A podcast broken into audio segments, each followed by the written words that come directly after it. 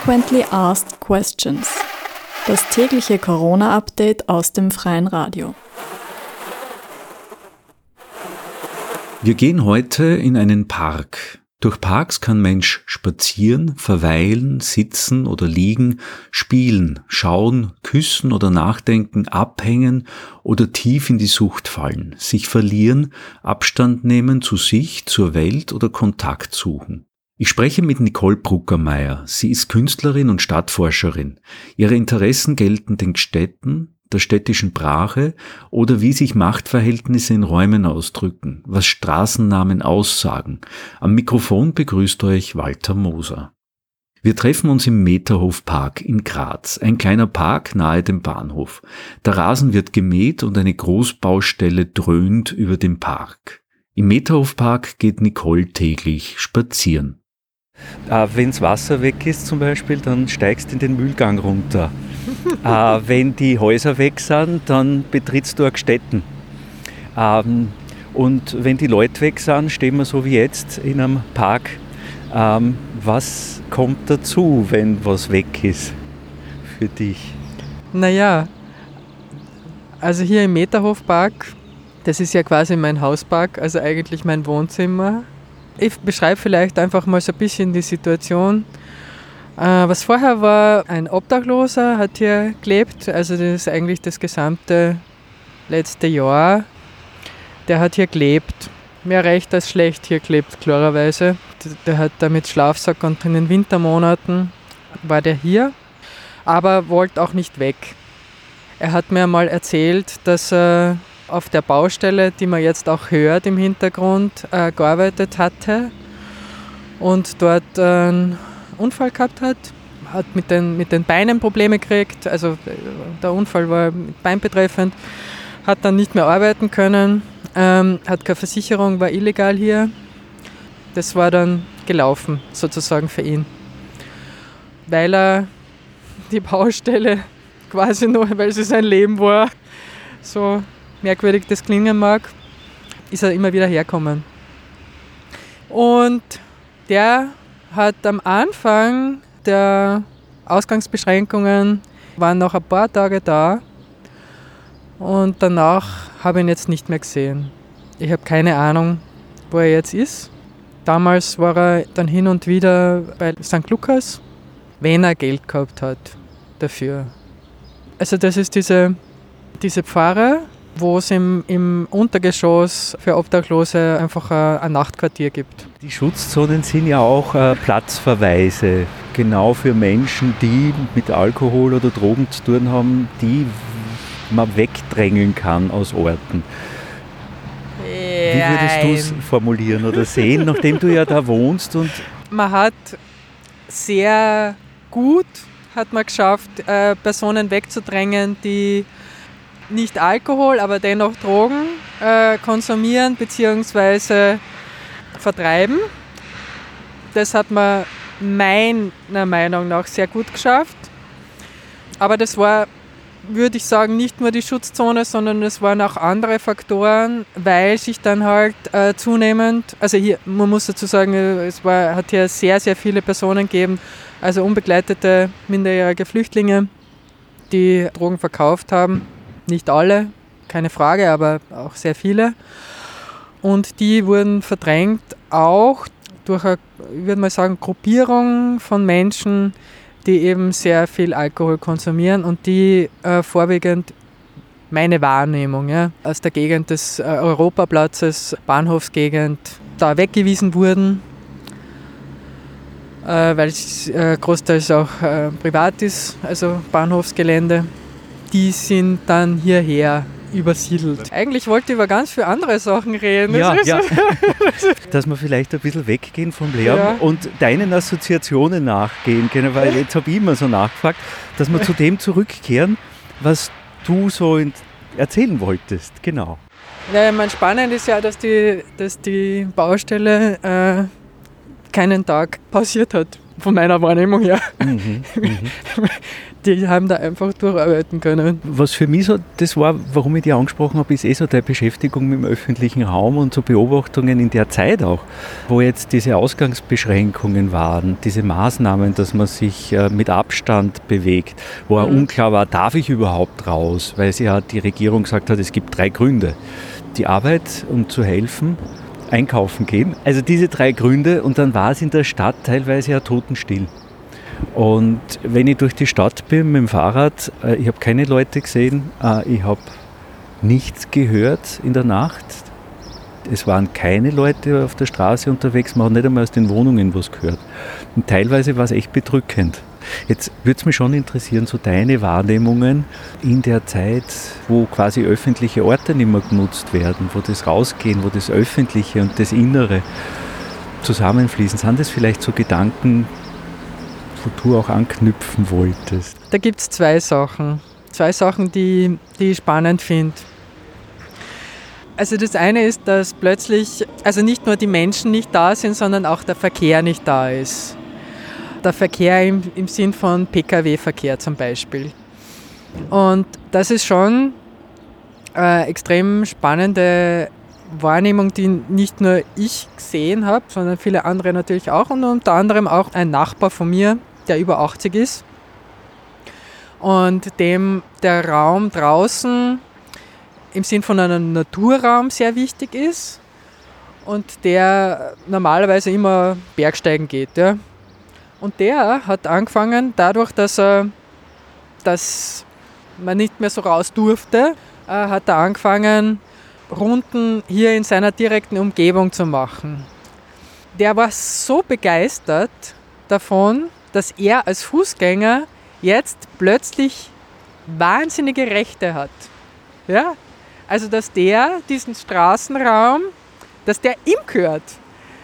Der hat mir, äh, also sowas von begeistert, hat der mir erzählt, wie er, also bei der Eckenberger Straßen, mitten auf der mehrspurigen Straße gestanden ist und es hat ihm alles gehört. Ja?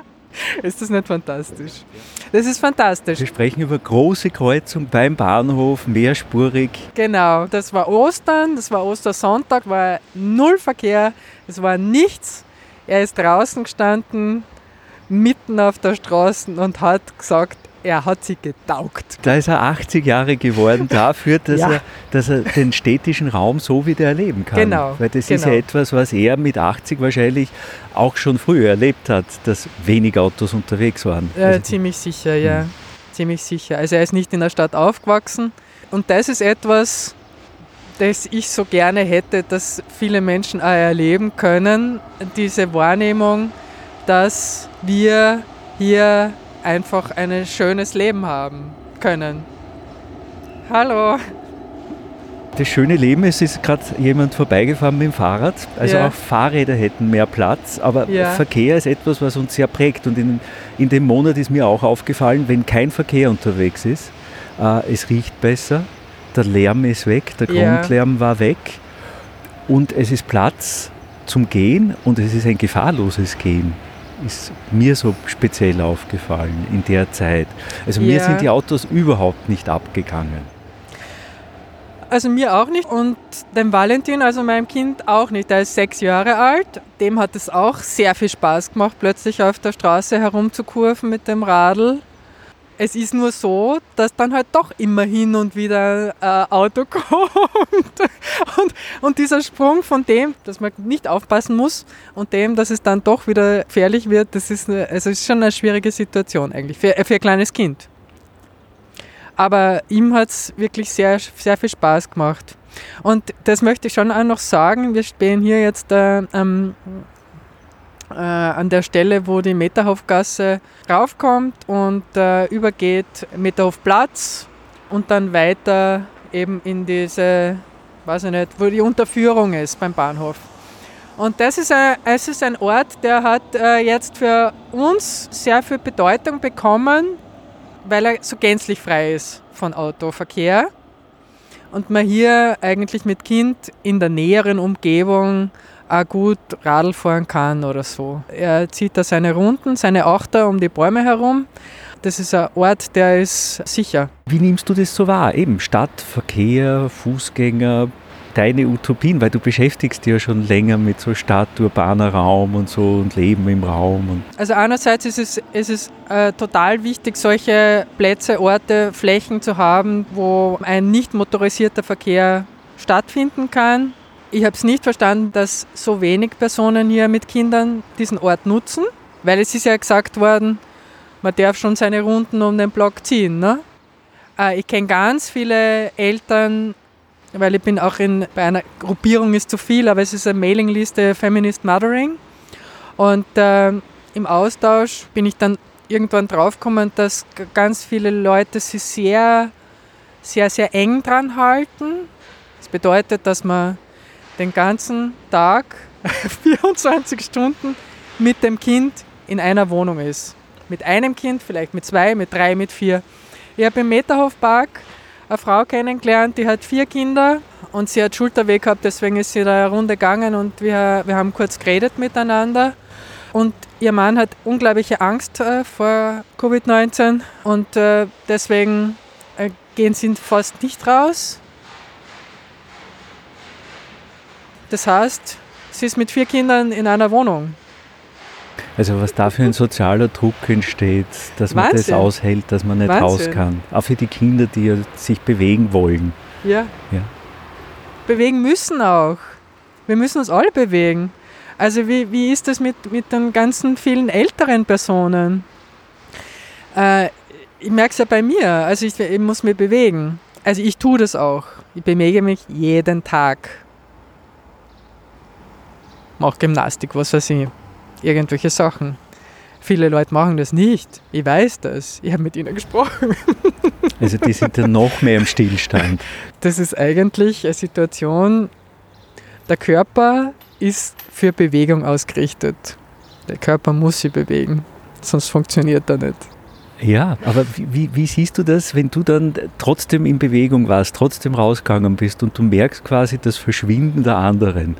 Die sind ja. nicht mehr da und jetzt gehst du da alleine. Ja, in genau. Zeiten, wo man eigentlich trotzdem hätte spazieren gehen können. Alleine oder zu zweit oder mit Abstand. Und trotzdem war es still auf den Straßen. Das, das ist so meine Corona-Erinnerung. ja, ja, ich habe es nicht verstanden beim Mitteraufpark, weil es gibt, es wohnen viele Menschen rundherum.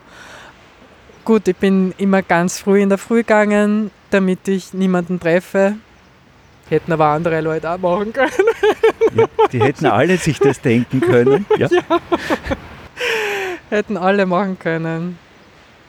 Ich habe schon bemerkt, dass, dass einige Personen mehr worden sind, die ich vorher nie gesehen habe. Personen, die hier ganz bestimmt gewohnt haben, die ich vorher nicht gesehen habe, die sind neu aufgetaucht, sind aber gleich wieder verschwunden, komischerweise. Vielleicht war es ihnen zu klein mal ausprobiert, festgestellt, eigentlich ist es zu Hause vom Fernseher doch angenehmer. Ich weiß es nicht. Darüber haben wir noch gar nicht gesprochen. Also auch die Abwesenheit von Lärm generell. Also wir haben jetzt wieder den Baulärm gehabt, der war jetzt sehr intensiv, äh, der auf diese Stille folgt. Bei dir hast du gesagt, hat er nie aufgehört. Aber wir haben jetzt einen Monat pr praktisch keine Flugzeuge gehört. Hm. Also ein Geräusch, das mir auch nicht abgeht und dass ich Weite wieder wahrnehmen kann. Also wie weit ich äh, Vögel gehört habe. Ja. Nicht zugedeckt durch diese äh, Lärmkulisse. Für die Kinder, die, die jetzt auch hin und wieder draußen waren, war es sicher äh, Bereicherung, denke ich. Wie ist es für Kinder? Also für den Valentin zum Beispiel war es sehr dramatisch, dass jetzt dieser Kinderspielplatz abgesperrt worden ist. Also er hat äh, das auch so verstanden, dass, dass wir da gar nicht mehr durchgehen dürfen. Obwohl das ein Weg ist. Ne? Das ist ganz ein normaler Weg. Äh, für ihn war, war dieses Zeichen, gleich da steht Betreten verboten, das heißt, es ist für mich nicht zugänglich. Ich habe mit in seiner Anwesenheit auch nicht da durchgehen dürfen. Gut, die Wiesen bleiben übrig. Äh, wo sie hätten spielen können. Aber du hast es angesprochen vorhin, die Familien, die gar nicht mehr rauskommen und auch noch beengt wohnen. Was heißt es dann in so einer Zeit, wenn man Mutter ist, Kinder hat, dann ist man solchen Krisen noch einmal besonders ausgesetzt. Und wenn, wenn man dann rausgeht, wie du sagst, mit den Kindern und die Kinder dann auch ja, merken, da bin ich eingeschränkt oder wie, wie, wie kann ich mir dann Raum aneignen? Eben, das ist, das ist die große Herausforderung, die dann wieder sein wird, wenn's, wenn man wieder raus darf. Also wie, wie, wie geht dieser Sprung wieder? Weil bei, bei Kindern das ist ja, das ist ja eine halbe Ewigkeit. Ne? So ein Zeitraum ist eigentlich eine halbe Ewigkeit schlussendlich. ja. ja. Wie wird das dann sein? Wir sind einmal draußen gewesen und haben andere Kinder getroffen. Valentina war sehr bedacht darauf, auf diesen Sicherheitsabstand und hat dann, als die näher kommen sind, ist er weglaufen schon auch schwierig. Das geht dann eine Klick-Klack, äh, dann ist wieder vorbei. Glaube ich. So eine vehemente Änderung der eigenen Distanzwahrung ist, ist schon.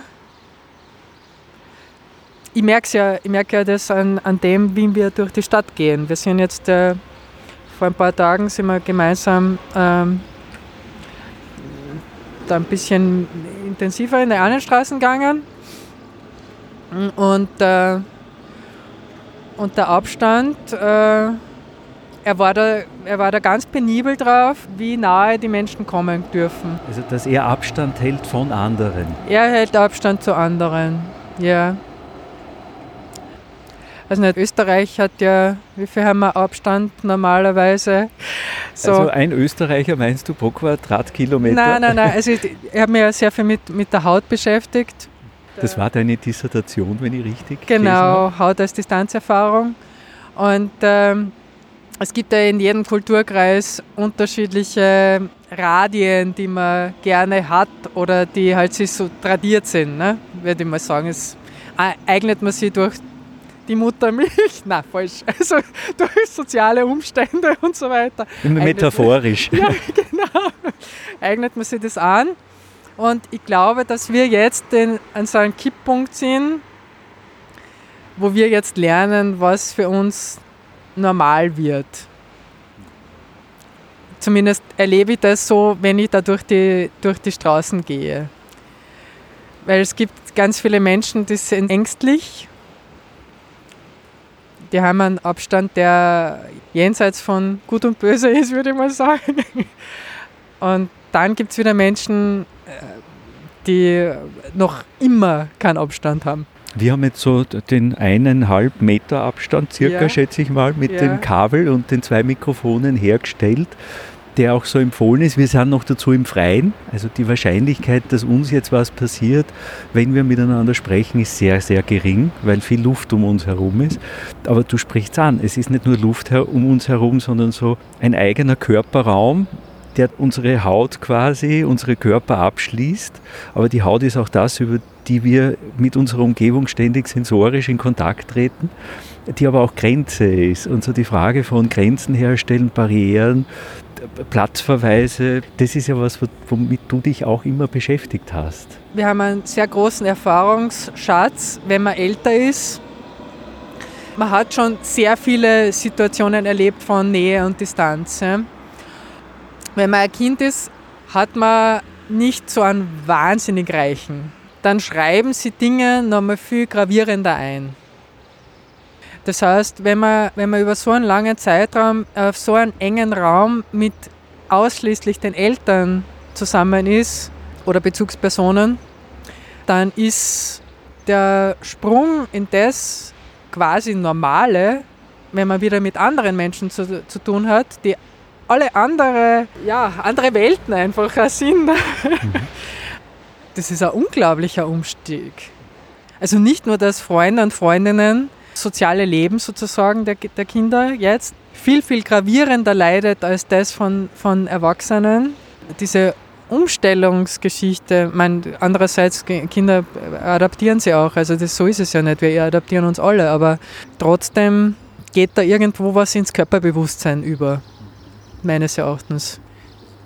Du hast ja angesprochen, also die Familien, die jetzt quasi distanzlos werden, weil sie in Enge leben, wo man nicht mhm. ausweichen mhm. kann. Da bin ich immer unter einem Meter. Aber sobald ich rausgehe, gilt die Distanzregel. Ja. Also es ist ein extremer Sprung im Verhalten. Da komme ich nicht aus, in der, in der eigenen Wohnung, im, im Privaten, im Inneren. Und im Außen muss ich auf einmal auf Distanz gehen, als Pflicht, was zur Erziehung, zur Regel wird. Ist das was, was dich auch beschäftigt hat? Na, wir haben einmal im Meterhofpark äh, Ochsenberg gespielt mit anderen Kindern, das erstaunlich gut funktioniert hat. Und die sind da mit einem sehr großen Abstand gestanden und äh, sind dann näher gekommen. hat prächtig funktioniert. Aber es ist die Polizei vorbeigefahren. Es war ein Vater, eine Mutter und ich. Aber ein bisschen abseits. Deswegen sind sie nicht stehen geblieben. Sie haben das als Kernfamilie vermutlich angesehen. Ah, ja, ja. sonst hätte es Fragen gegeben. Ne, sonst hätte es einen Verweis gegeben, ganz bestimmt. Eine andere Mutter weiß ich, die, die haben die Kinder im, im Innenhof mit Nachbarskindern Fußball gespielt. Die Polizei ist da gewesen.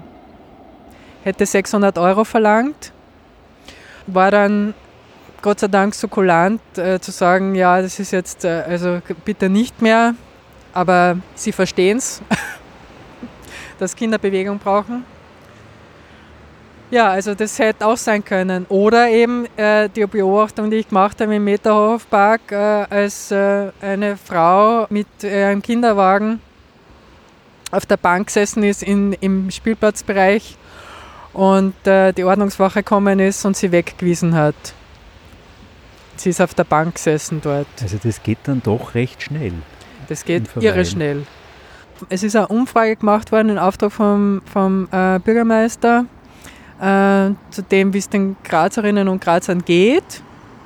Und da ist mir aufgefallen, 30 Prozent geht der Grünraum ab oder das Draußensein im Grünen. Da könnte man jetzt sagen, daraus schließen, dass 70 Prozent geht das nicht ab. So möchte es aber ich jetzt eigentlich nicht gelesen haben, weil ich glaube, dass es vielen äh, abgewöhnt worden ist, das Draußensein in einem Grünraum, weil es dann innerstädtisch doch so wenig Grünraum gibt. Oder für meine Begriffe einfach zu wenig Grünraum gibt. Was ist zu wenig oder zu viel Grünraum in einer Stadt? Man hat Kinder. Und gerade in Corona-Zeiten hat man gesehen, okay, öffentliche Verkehrsmittel sollte man möglichst wenig nutzen, weil man eben nicht weit fahren sollen und so weiter. Also die Zumutung eigentlich, sich gerade in solchen Zeiten jetzt in den öffentlichen Raum zu bewegen, hast ja eher das Bedürfnis, dass ich in meiner Nachbarschaft einen Raum habe, einen Platz habe, einen Innenhof habe, den ich betreten kann und wo ich auch mit den Kindern mich bewegen kann. Und ich habe das große Glück, gleich beim Meterhofpark zu wohnen und dass ich mich zwar an die Regeln halte, aber nicht im vorauseilenden Gehorsam agiere. Und ich habe das Glück, dass ich eine Umgebung habe, die so ähnlich tickt. Wenn's dann, wenn du das dann nicht hast, dann hast du Pech. Gries, Land und auch Giacomini haben viel, viel weniger Grünraum innerstädtisch. Auch Straßenzüge oder auch Innenhöfe, die nicht zugänglich sind, die verbaut sind, die, die man nicht nutzen kann. Oder Straßenzüge, die einfach sehr, mit sehr viel Verkehr versehen sind, wo man jetzt auch nicht unbedingt rausgehen mag. Man hört ihn im Hintergrund den Durchzugsverkehr wieder, genau. er ist genau. wieder da. Genau, er ist da. Das ist auch kein Ort, wo man mit Kindern einfach so schnell einmal rausgeht, weil äh, wenn man kleine Kinder hat, die stehen dann mitten auf der Straße im Verkehr wiederum. Ja, wie, was soll man sagen? Man kann nicht einfach sagen, man reißt jetzt einmal die, das erste Zimmer weg von jedem Haus. und jetzt machen wir Platz machen, für öffentlichen Raum. Machen das jetzt zum öffentlichen Raum. Es äh, funktioniert leider nicht. Bautätigkeiten, die Verdichtung im urbanen Raum nimmt ja zu. Ja, das ist die Frage, ob das auf Kosten vom Grünraum geht, aber tendenziell also wir haben ja auch beim, beim Städtenprojekt, äh, ja, haben wir ja, die Brache, das Ungenutzte. Ja, es gibt ja dieses Buch, mhm. Lücken im urbanen Raum. Da gibt es ja eine, eine Vielzahl von, von Städten, die wir damals gefunden und, äh, und analysiert haben. Vielleicht sind ein, zwei, drei neue dazukommen, aber tendenziell sind sie verbaut worden. Jetzt ist die Frage, was tun? Die waren alle privat. Also diese Flächen waren privat, die sind verwertet worden. Jetzt kann man sagen, das ist natürlich ein Verlust für die Stadt, genauso wie äh, das gesamte Areal Reininghaus als Grünraum, als riesengroße Lunge, würde ich eigentlich fast sagen, mittlerweile ein Verlust ist, weil es halt verbaut wird. Mhm. Das eins der größten mitteleuropäischen Entwicklungsgebiete war innerstädtisch. Ja. Mhm. Also was ist die Alternative? Ich meine, es ist eine Stadt. Was ist die Alternative? Wir sind in einer Luxusgesellschaft, in Wahrheit. Es geht immer um dieses noch mehr, noch mehr, noch mehr. Wir sind nicht dort angekommen, wo man sagt, das brauche und zwar von jetzt, von 0 bis, sagen wir mal, 80.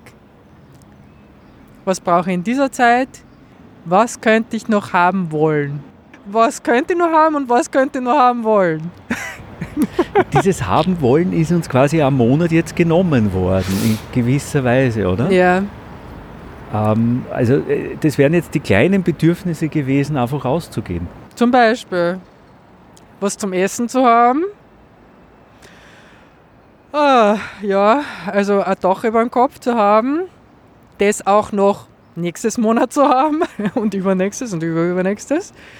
Äh, und äh, ja, und ein bisschen Bewegung zu machen und, äh, und irgendwas zu tun, weil Mensch braucht tun. Mensch braucht irgendwie Anerkennung. Und das geht nur, wenn man miteinander in Kontakt treten kann und miteinander sich irgendwie organisieren kann. Da sind wir eh schon ziemlich weit. Da sind wir schon total weit mhm. fortgeschritten als Gesellschaft. Wir können uns gemeinsam was ausmachen, was zu tun. Das ist super. Wir brauchen einen Austausch, wir brauchen uns. Und äh, das ist, ist das Wichtige, denke ich, dass man einerseits vielleicht auch mitnimmt aus dieser, aus dieser Ausgangsbeschränkungszeit, dass wir uns brauchen. Das haben, glaube ich, alle gemerkt. So im Austausch.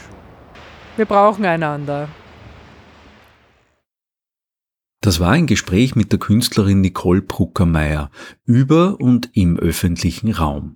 Wir sind im Gespräch durch einen kleinen Park gewandert, haben über das Verschwinden und Erscheinen von Menschen gesprochen, vor und während Corona. Die stillen Platzverweise, die Aneignungen von öffentlichen Raum. Unser Gespräch führte noch viel weiter. Wir sprachen noch über die Verdichtung von Wohnraum, den Zugang zu öffentlichen Parks. Besonders zu Corona-Zeiten hat sich wieder gezeigt, wer in der Nähe von Grünraum lebt, kann sich im Freien erholen, kann der Enge der Wohnungen entkommen. Besonders unter Druck geraten jene mit geringen Einkommen, die beengt wohnen, keinen Balkon haben, nicht die Innenhöfe nutzen dürfen. Der Weg mit den Kindern durch die Stadt zum entfernten Park kaum möglich. Auf Distanz zur Welt und distanzlos in der Wohnung, auf Wochen. Benachbarte Einsamkeiten von sogenannten Unterprivilegierten. Armut macht unsichtbar. Die Corona-Krise zeigt auch, dass öffentliches Leben und Räume politisch sind und es die Fußgängerinnen und Fußgänger sind, die Spielenden, die Küssenden, die Sitzenden, die Bettelnden, die Alkis und Junkies, die Lesenden, Lachenden und Vergrämten. Wir sind all jene Akteure, die diesen Raum mitgestalten. Es liegt an uns, den Stadtmenschen, wie diese Räume betrachtet, gesehen, betreten, genutzt oder gemieden, vereinnahmt, besessen oder angeeignet werden. Frequently Asked Questions läuft auch auf Radio Orange in Wien, Freirad, dem Freien Radio in Innsbruck, der Radiofabrik in Salzburg, Radio Frequenz, das Freie Radio im Enstal, Radio Froh in Linz, dem Campus und City Radio in St. Pölten und Proton, dem Freien Radio in Vorarlberg. Ich danke Nicole Bruckermeier fürs Gespräch und euch fürs Zuhören.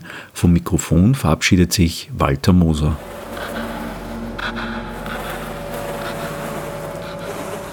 Frequently Asked Questions.